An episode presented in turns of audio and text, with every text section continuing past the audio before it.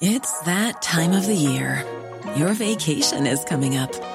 You can already hear the beach waves, feel the warm breeze, relax, and think about work. You really, really want it all to work out while you're away.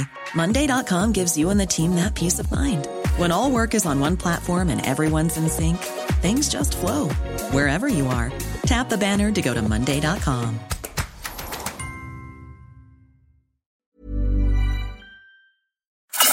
Gastrolab con el chef Israel Arechiga.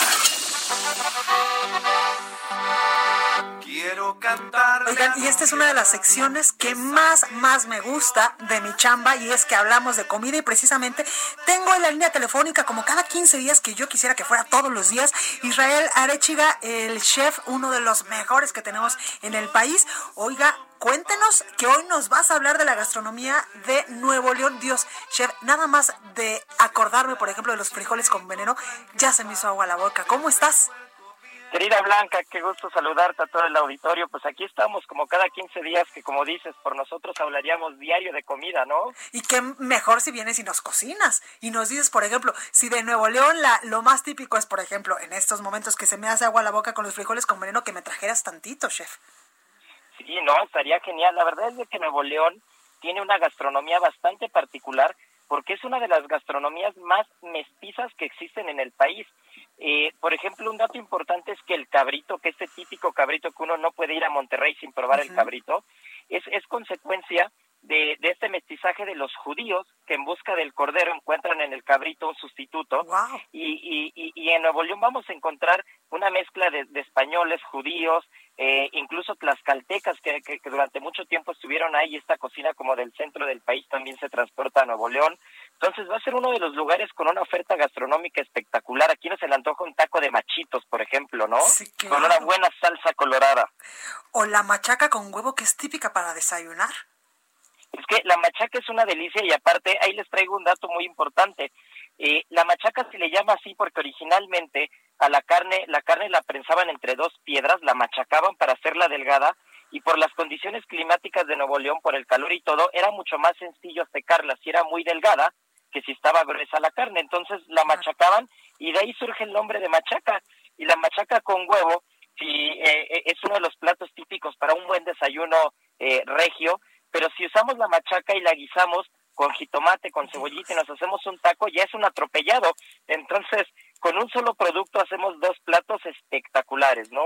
Totalmente. Oye, chef, ahorita que hablamos de la machaca y también de la carne seca, que es muy típica de esa región, yo me acuerdo que mi abuela es eh, de, Guadalajara, de los Altos de Jalisco, pero tenía un tío que vivía precisamente allá en Monterrey y cada vez que iba pues a, a Jalisco nos llevaba esta carne y mi abuela literalmente en su cocina tenía dos tendederos y ahí secaba la carne, la dejaba, por ejemplo, no sé, una semana o 15 días y la carne estaba deliciosa porque no perdía su sabor es que es, es, es el chiste de la cocina, ¿no? A veces adaptarse a las condiciones uh -huh. climáticas.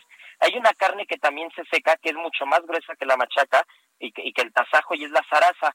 Y es una, es una carne gruesa que también se seca durante una o dos semanas y tiene un sabor inigualable. Y hablando de carne seca, eh, hay, un, hay un dato muy, muy curioso de un postre que, que muchos que, que no lo han probado se imaginarán y dirán, ¿qué es esto? Pero hay un postre hecho con manteca de cerdo y carne como tipo machaca, carne seca y deshebrada de cerdo, y son los famosos turcos. Entonces, imagínate que hay un postre con carne de cerdo, claro. un panecillo, que es una completa delicia.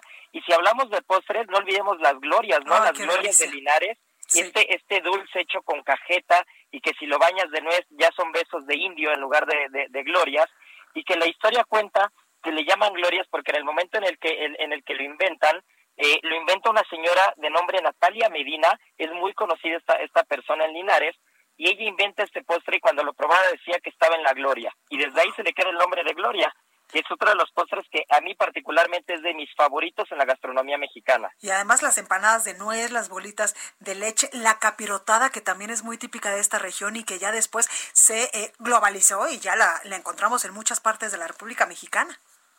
Es que, uf, la gastronomía de Nuevo León es una cosa bárbara, son muy ricos, o sea, ese territorio es muy rico en nogales, entonces todos los postres con nueces, las empanadas, ya lo decías bien, ¿no? Las nueces garapiñadas, estos besos indios. Es, es que es una delicia realmente para donde veamos. ¿Qué queremos? Carnita, queremos este, queremos postres, queremos manzanas, queremos naranjas, todo lo que queramos vamos a encontrar ahí, ¿no? Y la única pregunta que puedo hacer este, ya en el contexto de Monterrey y siendo viernes es, ¿se va a hacer o no se va a hacer la carnita asada, no?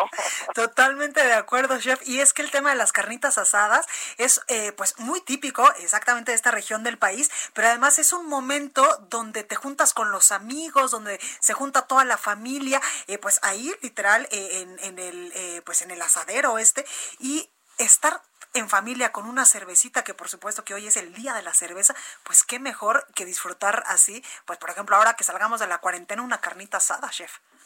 Pues es que la, la carne asada reúne siempre el carbón, el fuego, la hoguera reúne a la gente.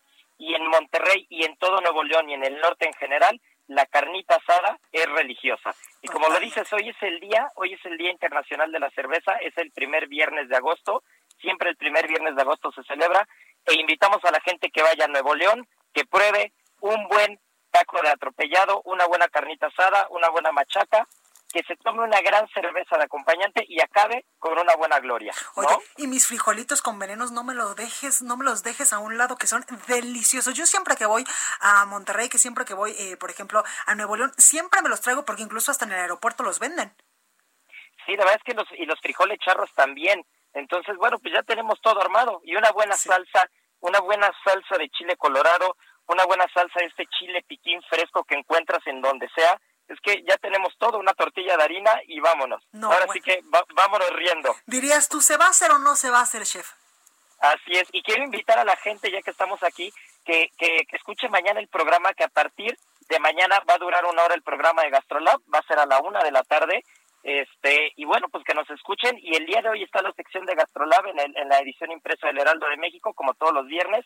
Así que hay información para gente que le gusta la comida, la, la bebida y el buen vivir por donde quieran. Oye, chef, y ya que estamos en los anuncios parroquiales, también invitarlos a que vayan al, al restaurante Ceru, que está aquí en el sur de la Ciudad de México, que realmente se come delicioso. Yo estuve por allá el martes que rezaba de Ciudad del, del Carmen, allá en Campeche, y tuve la oportunidad de saludarte y también de que nos dijeras cuáles son las delicias que podemos comer ahí.